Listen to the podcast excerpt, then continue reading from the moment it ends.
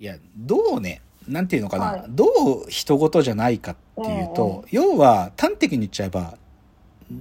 私、自分、僕は、はい。このセッションに出てくるフレッチャーっていう先生やニーマンとうん同じくらい自分に厳しくいられているだろうかって思う。で、それくらい厳しくしていなければ、俺は偉大な存在にはなれないんじゃないかって思うわけ。で、うん。僕は当然 AI ってものを作ってるわけで、でもそのものづくりには、なんていうか、言っちゃえば大行なこと言えば、世界一になるものを作ってるつもりでいるけど、でも、このセッションに出てくるニーマンやフレッチャーみたいな、ある種狂気にも近い、なんかそういう思いを俺は持ててるだろうかっていうことを、なんかもうね、自分に問いかけずにずにはいられなくなるくらい厳しい話っていうか、だから、あのーいや、意外にね、ね僕の周りで言うと、このセッションを見た後で、結構食らっちゃった人たちの人種は、やっぱりクリエイターですよ。クリエイター。で、あと芸人さんも食らっちゃってた。で、あとは僕らみたいな起業家とか、うんその、自分でサービスを作るとか、ものを作るってことをやってる人たちは、もう超食らっちゃってて、うんもうセッションシンドロームに侵されてるんですよ。で僕ね、なんか久しぶりに、なんか2ヶ月ぐらい前もまたチラッと見たけど、いや、またくちょっと食らっちゃいましたね。うんうん。だからぜひ、あの、本当にラストの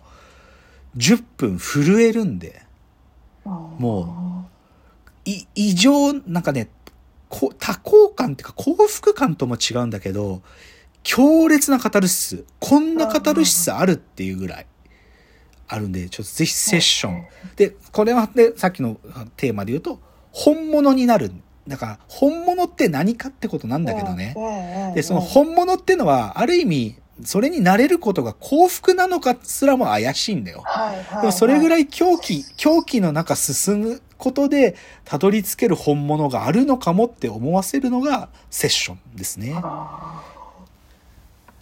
でもどうですか？なんか深井さんこんなこと思ったりします？なんか私は何者？でもこれ、僕10代、まあ10深井さんも20代なりたってだと思うけど、なんか何者にかになれるだろうかみたいな気持ちって、特に若い、そういうのし、な、な、ナイーブなんじゃないかなと思うんですけど、どうですか？ーめちゃめちゃあると思う。ありますよね。なんかこう、差し迫ってくる感じで。そうですよねこ。の映画じゃなくてなんかそういう、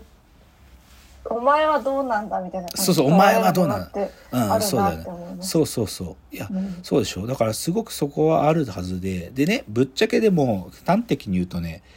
じゃあ竹之内、僕はいつ自分になれたのかって話をほんのちょっとすると、はい。ぶっちゃけ僕はね、35歳までは自分になれたことはなかったですよ。本当の意味で。うんうん。それはだから会社作るまでっていうのが正しいんだけど、僕自分で会社始まるまで、始めるまで、学者として過ごした時間も、ビジネスパーソンとしてして過ごした時間も、コンプレックスとか劣等感の塊でしたよ。うんうんうん。なぜ俺のやることが認められないんだとか、本当に俺はこんなことしてて、俺の人生を生きてると言えるのかとか、そんなことばっか考えてたね。全く、もう、なんか、こう、出口ないみたいな感じで、まあ、特に研究者だった時は孤独でもあったから、なんか暗黒時代だったとも言えて、で、それがでも会社を始めて、今、なんか自分たちのサービスとか AI 作ってるのは、やっと解き放たれて、やっと自分になれてっていう感じですよね。そう。だから、さっきのセッションっていうのはまさにその時期とちょうど重なってて、はい。俺が自分になれたって思い始めた瞬瞬間だったから、らだったら俺はここから先本物になれるのかっていうのが、さらにその気持ちを加速させたんだよね。あそう。なんで、だからまあ、深谷さん20代成り立てだからとか10代だからとかじゃなく、僕も35歳までこんなこと思ってただけで、だから、この悩みはじ、なんか人生が終わるまで続くんだと僕は思ってますけどね。うんうん、自分、本物になるとかね、自分になるっていう。じゃあ、ちょっと今日最後です。で、はい今の話につながるんだけど、なんか、な、何かになるとかっなんか具体的な像を結ばない、まだ。だから愛す、人を、この人を愛する、そういう自分とか、もしくは自分の性別、なんか違和感がある自分の性を本当に取り戻すとか、今みたいな偉大なアーティスト、本物になるんだとか、そういう具体的な像を持ってないけど、でも自分が何かになら、なるのかとか、自分が何者なのかっていうのを問う瞬時間っていうのはさ、やっぱり10代じゃないですか。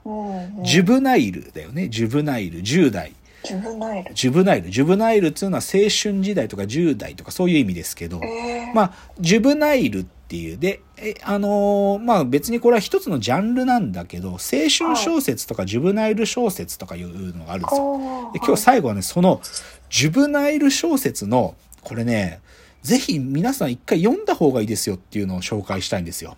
はい。で、それがですね、ウォールフラワーという、うんうんうん。知ってます？ウォールフラワあの、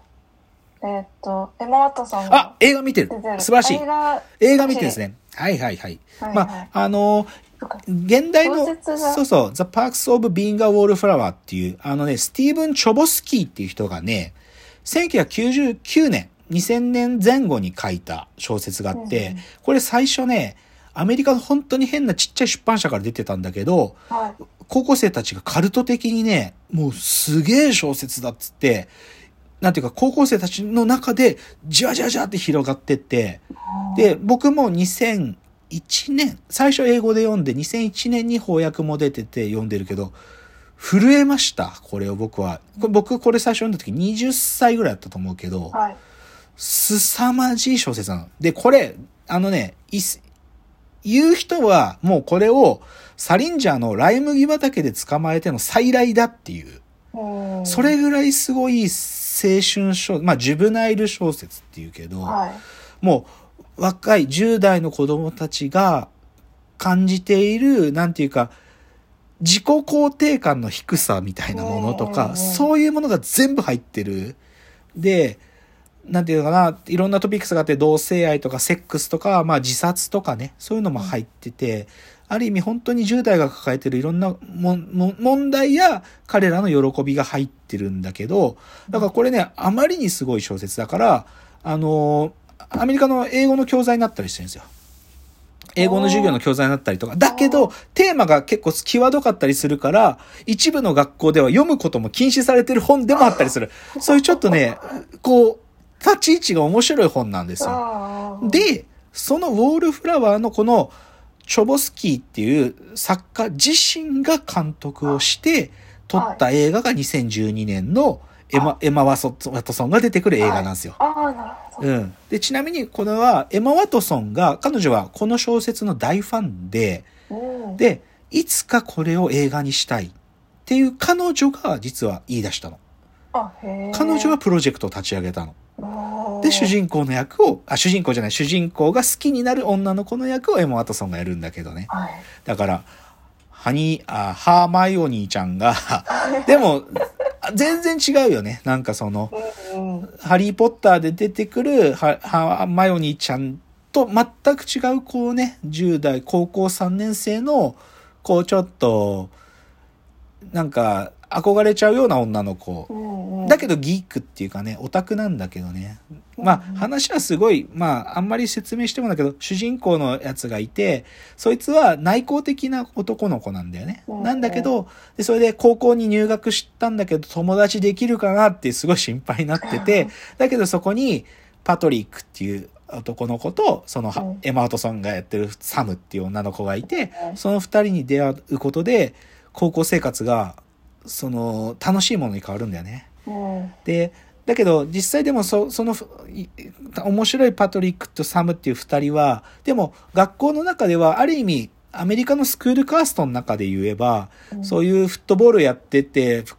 アメフト部のクォーターバックやってる奴らが、とか、チアリーダーみたいなやつがその頂点だとすると、この子たちは、なんか音楽雑誌の同人誌とかを作ってるサークルなんだよね。音楽の同人誌とか作ってるサークルの子たちだから、どっちかというと文化系で、アメリカのスクールカーストで言えば下の方なんだけど、でもすげえ楽しそうで、でもそういう子たちが傷ついたりとか、友達を励まし合ったりして、高校生活を過ごすっていう、そういう話だけど、うんでも僕これさ、もう、なんていうのかな。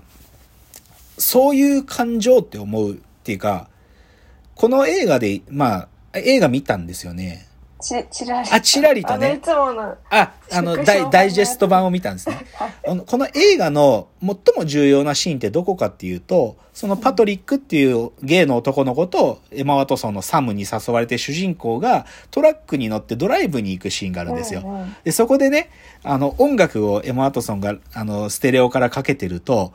あ、まあ、ラ多分ラジオがかかってるんだと思うんだけど、何この曲？完璧な曲じゃないっていう曲がかかってくるの、突然。はいでな、この曲のタイトルとかわかんないけど、もうトンネル入ってって言うんだよ。トンネルに入ってっつって、で、それで、車がトンネルに入ると、エマ・ワトソンがトラックの荷台に立ち上がってね、こう手を広げて、あこう、なんていうのかな、お、お、音と、車が走ってる風と、で、100キロぐらいで走ってるから危ねえと。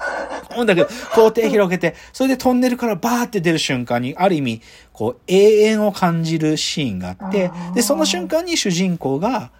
なんか、今まで体験したことがない、こう、永遠を感じる瞬間がそこで訪れて、